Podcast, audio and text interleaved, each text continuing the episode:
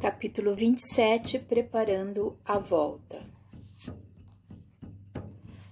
Quatro semanas ocorreram céleres quando fomos realmente procurados por Odila no Templo do Socorro. Para entendimento particular, Clarencio, Hilário e eu recebemos-la quase sem surpresa vinha algo triste e preocupada. Com respeitosa delicadeza, contou-nos a experiência inquietante que atravessava. Júlio prosseguia apresentando na fenda glótica a mesma ferida. Instalara-se com ele em aposentos adequados na escola das mães e ao filhinho dispensava todo o cuidado suscetível de reerguer-lhe as energias. Entretanto, a luta continuava. Recursos medicamentosos e passes magnéticos não faltavam, contudo, não surtiam efeito. Daria tudo para vê-lo forte e feliz. Esperava a descoberta de algum milagre capaz de atender-lhe o anseio de mãe. No entanto, visitara em companhia de Blandina outros setores de assistência à infância torturada. Vira inúmeras crianças infelizes, portadoras de problemas talvez mais dolorosos que aqueles do filhinho bem-amado apavorara-se. Jamais supusera a existência de tantas enfermidades depois da morte. Tentara obter os bons ofícios de vários amigos para esclarecer-se convenientemente, e todos, a uma, repetiam sempre que os compromissos morais adquiridos conscientemente na carne, somente na carne deveriam ser resolvidos. E que, por isso mesmo, a reencarnação, para Júlio, era o único caminho a seguir. O corpo físico funcionaria como abafador da moléstia da alma, sanando-a pouco a pouco que fizera o menino no pretérito para receber semelhante punição? A pobre senhora enxugava as lágrimas que lhe caíam espontâneas. Clarencio, profundo conhecedor do sofrimento humano, falou como sacerdote. Odila, o passado agora não é o remédio próprio atendamos à hora que passa. Temos Júlio extremamente necessitado à nossa frente e o alívio dele é o nosso objetivo mais imediato. A mãezinha resignada concordou num gesto silencioso. Também creio, prosseguiu o nosso instrutor imperturbável, que a reencarnação do pequeno é urgente medida se desejamos observá-lo no caminho da própria recuperação. Irmã Clara recomendou-me viesse rogar-lhe o concurso. Ajude-me, abnegado amigo. Somos todos irmãos, ajuntou Clarencio, generoso, e achamo-nos uns à frente dos outros para a prestação do serviço mútuo. Nosso Júlio não é uma criatura comum e, por esse motivo, não seria justo renascer no mundo a esmo como planta inculta germinando à toa no mato da vida inferior. Assim sendo, Analisemos o quadro de tuas relações afetivas. Depois de ligeira pausa, acrescentou: Tens grande plantio de amizades puras na terra? Em questões de auxílio, não podemos perder os nossos sentimentos de vista, tanto para entrar no reino do espírito como para entrar no reino da carne. Em melhores condições, não podemos prescindir da cooperação de amigos sinceros que nos conheçam e nos amem. Ah, sim, compreendo, exclamou a interlocutora com algum desapontamento. Sempre ocupada com a nossa casa e com a nossa família, nunca pude efetivamente cultivar tantas afeições como seria de se desejar. Amar-o, porém, perfeitamente atalhou o ministro, completando-lhe a frase. Estou certo de que Amaro continuará sendo para o menino um admirável companheiro. Entretanto, não podemos dispensar no comedimento o concurso de Zumira. Precisamos dela no trabalho maternal. Para isso é imprescindível te faças mais devotada, mais amiga. Para isso, um esforço pede outro. Sem o lubrificante da cooperação, a máquina da vida não funciona. Os olhos de Odília faiscaram de esperança. Tudo farei por ajudá-la, auxiliando a mim mesma. Disse comovida. Entendo mesmo nesse imperativo de fraternidade a doce determinação do Senhor, constrangendo-me a operosa boa vontade para com ela. Realmente, acentuou sorrindo, reparo quão sublime é a infinita bondade do céu. A princípio, lutei contra Zumira, desejando ser amada de meu esposo Agora devo lutar em favor de nossa irmã por amar o meu filho. Muito erramos disputando o amor dos outros, entretanto, corrigimo-nos e acertamos o passo quando procuramos amar. Sem dúvida, as tuas conclusões são luminoso ensinamento concordou o ministro bem-humorado, em tudo vemos a eterna sabedoria. Devo buscar alguma regra específica? Creio, ponderou o nosso orientador, que as tuas visitas afetuosas ao antigo lar, consolidando-lhe a harmonia, são a providência básica para que Júlio encontre um clima de confiança. Admito que o nosso pequeno reclama especiais atenções, considerando-se-lhe a posição de enfermo, para quem a reencarnação apresenta obstáculos justos. O entendimento alongou-se por mais tempo entre os conselhos paternais do ministro e a sincera humildade da visitante.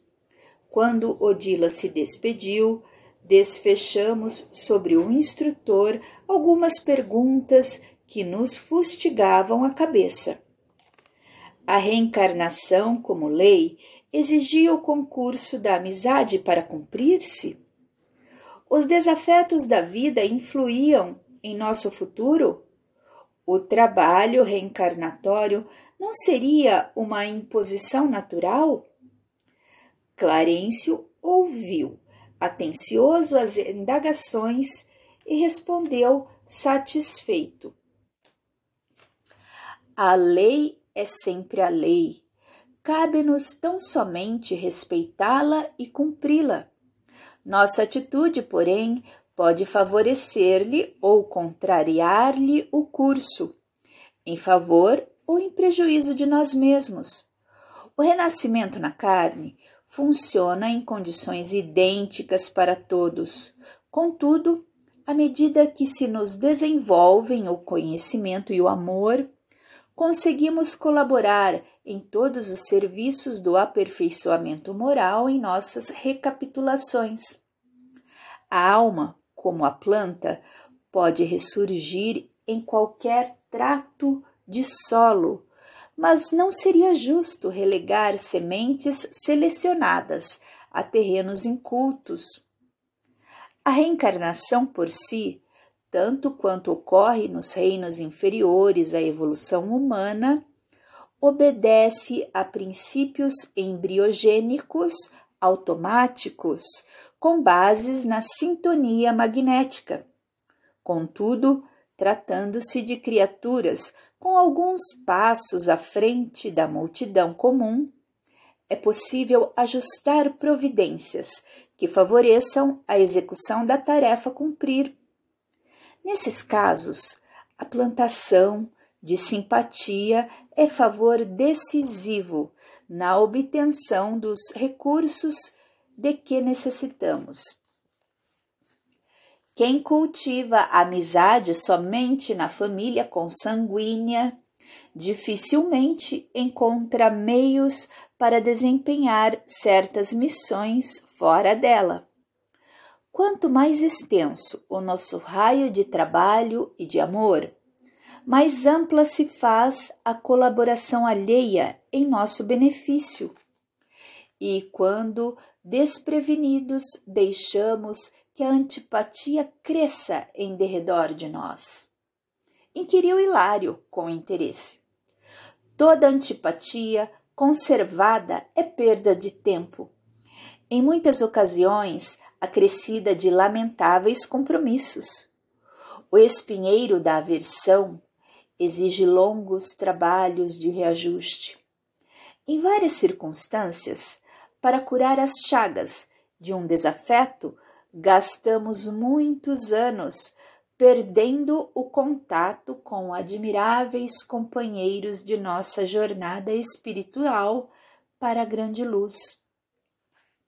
A palavra de Clarencio impunha-nos graves reflexões e talvez por isso a quietação baixou sobre nós.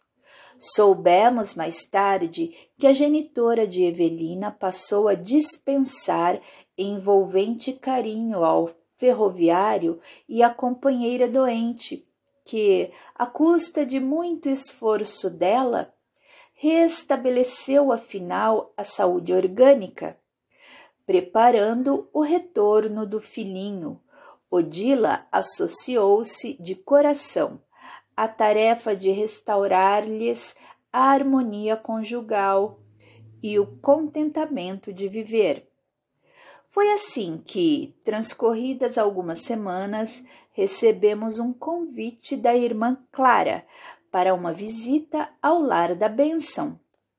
Em noite próxima, Odila conduziria a segunda esposa de Amaro ao encontro de julho como derradeira preliminar do trabalho reencarnatório. No momento aprazado, achávamos-nos apostos.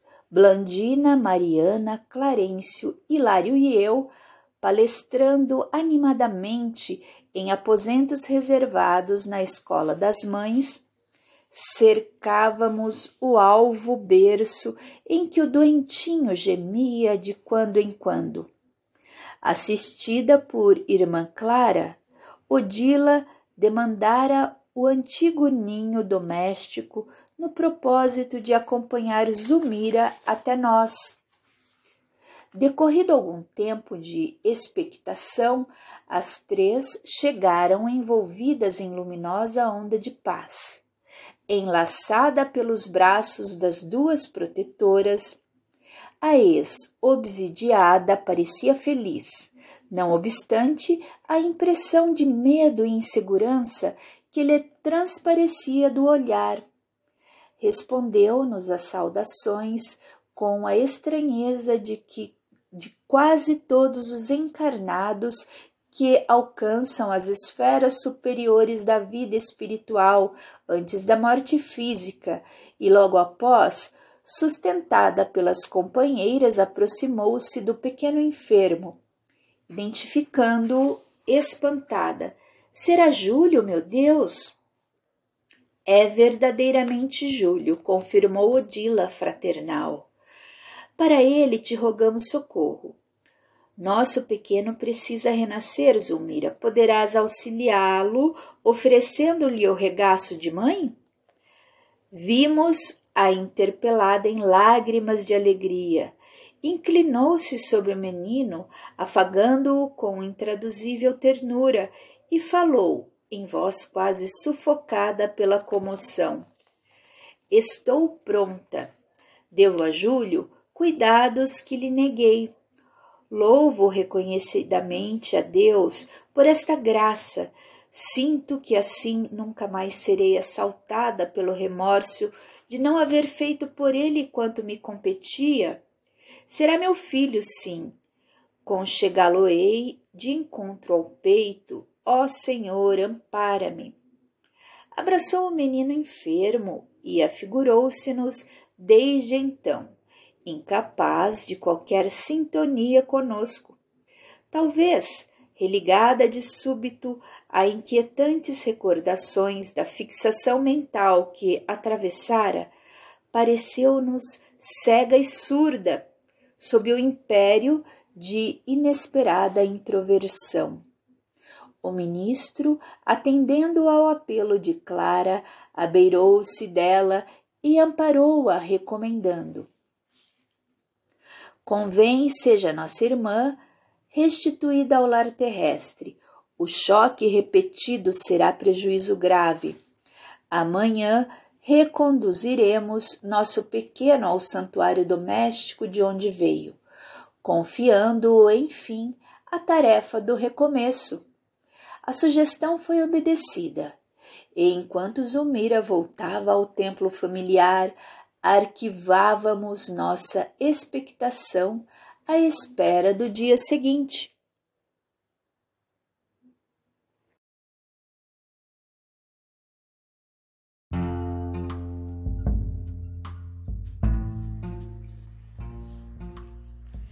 Capítulo 28 Retorno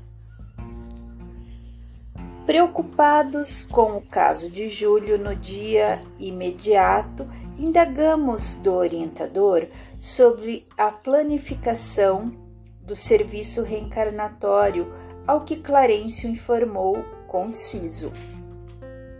O problema é doloroso, mas é simples.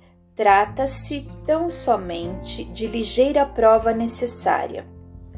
Júlio sofrerá o aflitivo desejo de permanecer na Terra, com o empréstimo do corpo físico a prazo longo, entretanto, suicida que foi, com duas tentativas de auto-aniquilamento por duas vezes, deverá experimentar a frustração para valorizar com mais segurança a bênção da vida terrestre depois de estagiar por muitos anos nas regiões inferiores de nosso plano, confiando-se inutilmente à revolta e à inércia, já passou pelo afogamento e agora enfrentará a intoxicação. Tudo isso é lastimável, no entanto, e mostrando significativa expressão fisionômica, ajuntou quem aprenderá sem a cooperação do sofrimento? Penso, contudo, no martírio dos pais, considerou Hilário excitante. Meus amigos, falou o ministro generoso, a justiça é inalienável. Não podemos iludi-la. Com o desequilíbrio emocional de Amaro, Zulmira, no pretérito, Júlio arrojou-se a escuro despenhadeiro de compromissos morais e, na atualidade, reabilitar-se-á com a cooperação deles. Ontem o casal, por esquecê-lo, inclinou-o à queda. Hoje, por amá-lo, garantir-lhe-á o soerguimento. A palestra esmoreceu, talvez porque o assunto nos compelisse a severa meditação. Hilário e eu, refletindo na absoluta harmonia da lei, calamo-nos, cismarentos, à espera da noite, quando integraríamos a caravana da amizade que restituiria a criança enferma ao ninho antigo. Com efeito, avizinhava-se a madrugada quando alcançamos a residência do ferroviário envolvida em sombra. Odila trazia nos braços o filho irrequieto, gemente, enquanto o ministro, irmã Clara, Blandina, Mariana, Hilário e eu rodeávamos ambos em silêncio. Penetramos a sala humilde, qual se houvera sorvido invisível anestésico, o menino emudeceu. Junto de nós, o orientador solícito explicou.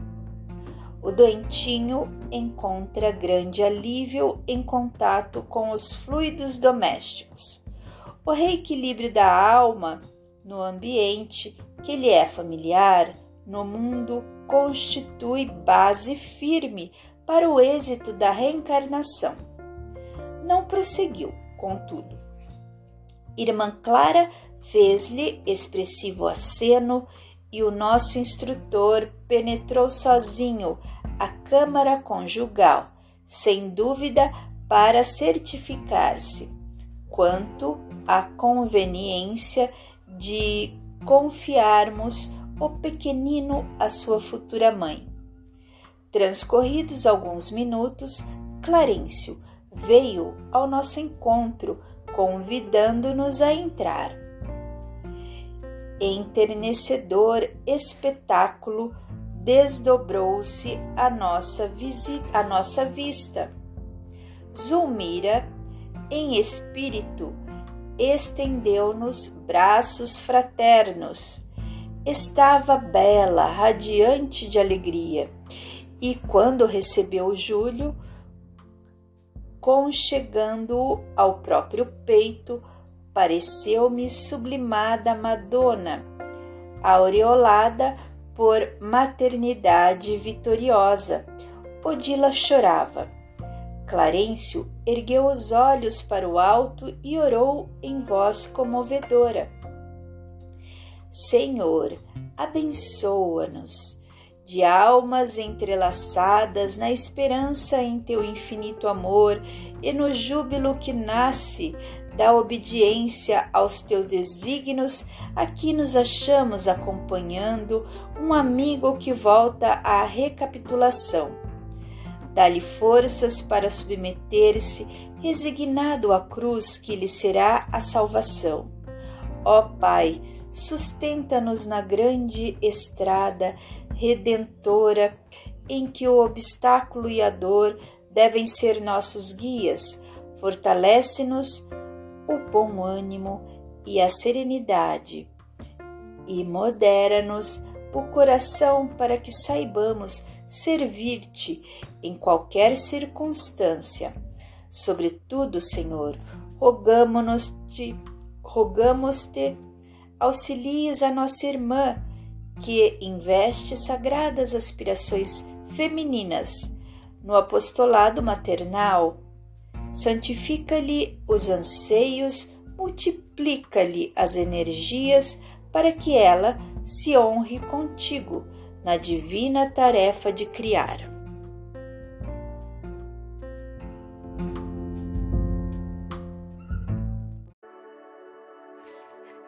palavra do ministro, saturada de paternal amor, desse amor que nos atinge o espírito até a fonte oculta das lágrimas, levara-nos à comoção. Zulmira, todavia, sensibilizou-nos ainda mais, atraída pelo poder mágico da oração avançou como um menino colado ao regaço até junto de nosso orientador e ajoelhou-se. Aquela humildade ingênua lembrava-me a narração evangélica da viúva de Naim com o filho morto aos pés do Cristo e não pude conter o pranto que me vertia no coração. Igualmente tocado por aquele gesto espontâneo de confiança e fé, o ministro voltou-se para ela e afagou-lhe a cabeça, transfigurado. Algo de sublime devia ter acontecido na alma daquele missionário da abnegação que me habituara a querer com extremado carinho. Jorro, jorro estelar descia da altura, inflamando-lhe a fronte, e da destra que acariciava a irmã, genuflexa, projetavam-se raios de sarafina luz. Maravilhosos instantes de expectação ocorreram sobre nós. Em seguida, sustentando-a nos braços, Clarencio reergueu-a, conduzindo-a ao leito com a criança. Zulmira, desde então, afigurou-se-nos integralmente concentrada no filhinho que se enlaçou a ela instintivamente à maneira de um molusco, acomodar-se na própria concha. Júlio dormira placidamente, enfim.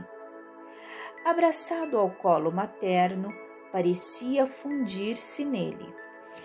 De outras vezes, acompanhara trabalhos preparatórios de reencarnação que exigiam concurso ativo de técnicos do assunto e de benfeitores da vida superior.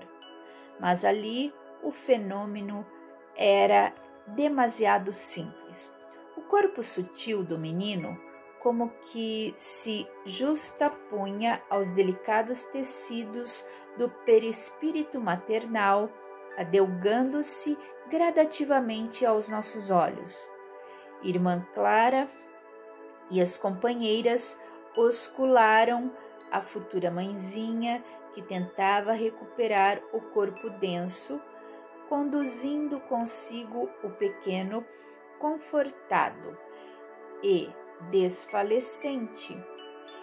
E retiramo-nos tomados da alegria que nasce, pura da obrigação bem cumprida.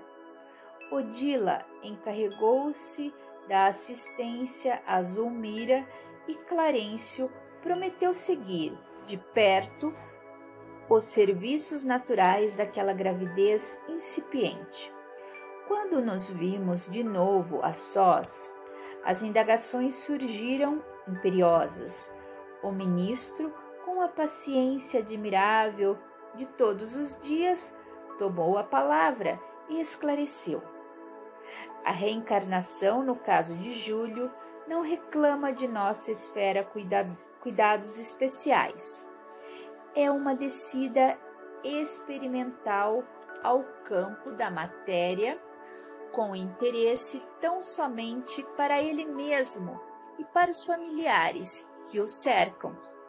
Todavia, se a existência do filho de Amaro estivesse destinada no momento, a influenciar a comunidade, se ele fosse detentor de méritos indiscutíveis, com responsabilidades justas nos caminhos alheios, o problema seria efetivamente outro. Forças de ordem superior seriam fatalmente mobilizadas para a interferência nos cromossomos, garantindo-se o embrião do veículo físico de maneira adequada à missão que lhe coubesse. E se o reencarnante fosse um homem de larga intelectualidade? inquiriu Hilário estudioso. Merecer-nos-ia cautelosa atenção na estrutura cerebral, para que lhe não faltasse um instrumento à altura de seus deveres na materialização do pensamento. Se fosse um médico, um grande cirurgião, por exemplo, perguntei por minha vez. Receberia assistência aprimorada na formação do sistema nervoso, assegurando-se-lhe pleno domínio das emoções, porque não mais indagássemos especificamente, o instrutor continuou. Contudo, em milhares de renascimentos na Terra, os princípios embriogênicos funcionam automáticos cada dia. A lei de causa e efeito executa-se sem necessidade de fiscalização da nossa parte. Na reencarnação, basta o magnetismo dos pais aliado ao forte desejo daquele que regressa ao campo das formas físicas. De retorno ao corpo físico, estamos invariavelmente animados de um propósito firme, seja o anseio de alijar a dor que nos atormenta, a aspiração de conquistas espirituais que nos facilitem o acesso à vida superior, o voto de, reca de recapitular serviços mal feitos, ou ideal de realizar grandes tarefas de amor entre aqueles a quem nos afeiçoamos no mundo. De modo geral, a maioria das almas que reencarnam satisfaz a fome inquietante de recomeço. Quem não atendeu com exatidão ao trabalho que a vida lhe delegou se rende depressa ao impositivo de repetição da experiência e o ressurgimento na luta física aparece por bênção salvadora. Milhões de destinos se reestruturam dessa forma, qual se refaz uma grande floresta. A sementeira cresce, estimulada pelo magnetismo do solo. A existência corpórea germina de novo incentivada pelo magnetismo da carne. Ante a pausa ligeira do ministro, Ilhário perguntou respeitoso: O seio maternal, desse modo? Nosso mentor completou-lhe a definição, respondendo: É um vaso anímico de elevado poder magnético ou um molde vivo destinado à fundição e refundição das formas ao sopro criador da bondade divina que em toda parte nos oferece recursos ao desenvolvimento, para a sabedoria e para o amor. Esse vaso atrai a alma sequiosa de renascimento e que lhe é afim, reproduzindo-lhe o corpo denso no tempo e no espaço, como a terra engole a semente para doar-lhe nova germinação consoante os princípios que encerra. Maternidade é sagrado serviço espiritual em que a alma se demora séculos, na maioria das vezes aperfeiçoando qualidades do sentimento. A palestra prosseguia valiosa, mas o tempo nos convocava a outros mistérios e, em razão disso, fomos constrangidos a interromper o nosso entendimento acerca do que havíamos visto